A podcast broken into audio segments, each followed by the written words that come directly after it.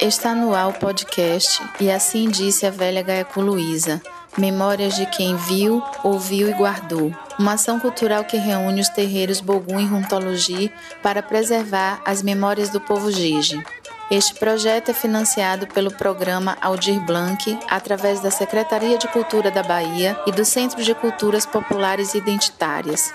Você vai ouvir um No Bambo de Quininha, o episódio de número 2 do podcast E Assim Disse a Velha Gaiacu Luísa.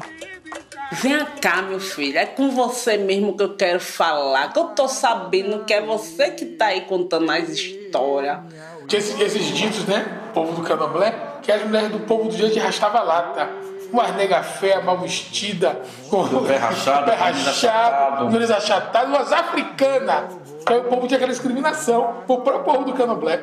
E até hoje tem essa discriminação com o povo do jeito, né? Tem. Que o jeito é muito fechado, aí o povo quer entrar, quer saber, e fica com raiva, não sei saber. E aí começa a também sobre a, a- as obrigações, né? Tinha a obrigação de ligar, e aí o povo só falava que na, naquele candomblé, que as mulheres tudo ficava, corria louca, tudo era maluca, aquelas negras tudo era amarrada pelo meio, tudo maluca, corriadora, jogava pedra. Mas aí a gente sabe o que vencer, né?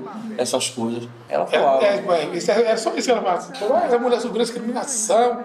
Era uma nega feia, uma nega do beção, do nariz inchado, do nariz chato. E vamos, tipo, um dia de arrasta uma lata danada.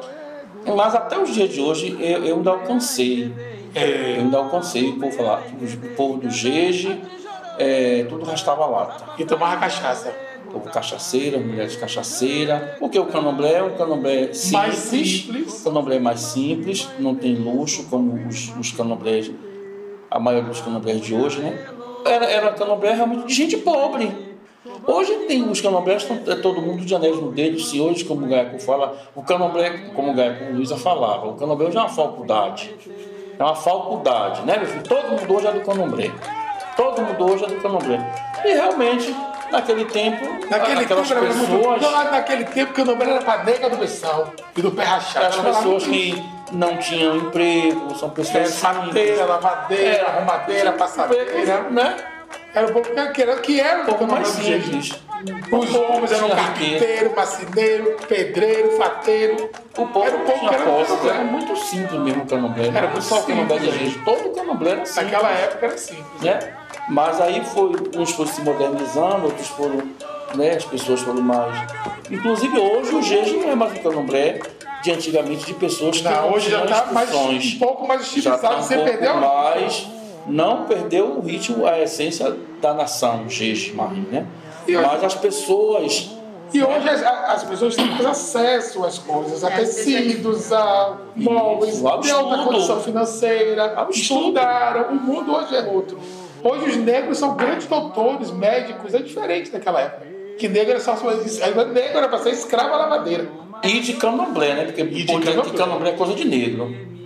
As questões da roça que tinha que se resolver, de obrigações, de, de gastos, de tudo, ela reunia com o Espírito Santo, com os órgãos mais equedes, até as adultas e mais velhas. Ela dividia isso com todo mundo. Ela não ficava só para ela, não tinha essa. Que eu sou mãe de santo, eu posso, eu faço, é como eu quero. Né? Ela, ela conversava, ela dividia isso. Tinha essa associação, da até por Logan, mas mesmo antes ela sentava conversar com as pessoas. "Ah, Eu quero fazer obrigações falando de tal, obrigação de tal, esse ano vai comer tal santo, tal santo, como é que vai ser? Ela dividia Mas isso. também ela era uma mulher que quando ela batia o martelo. Agora que se ela dissesse é voltava isso, é. Se ela dissesse é isso, é isso.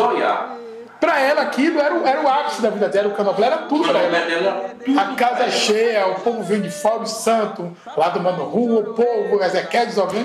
Pra ela, aquele momento pra ela, tudo. Gaia Luísa foi uma mulher que viveu para o santo. O santo era o marido dela, o santo era Filho, era o pai. o santo era o filho, o santo era o pai, o santo era o, irmão, o santo era a, a filha, a sobrinha, tudo dela. O santo era tudo dela. Ela só fazia o que o Vodu queria. não queria, ela não E ela fazia tudo pelo Vodu. tudo. Ela não tinha aniversário, não tinha casamento, não tinha nada, ela vivia só para o Vodu.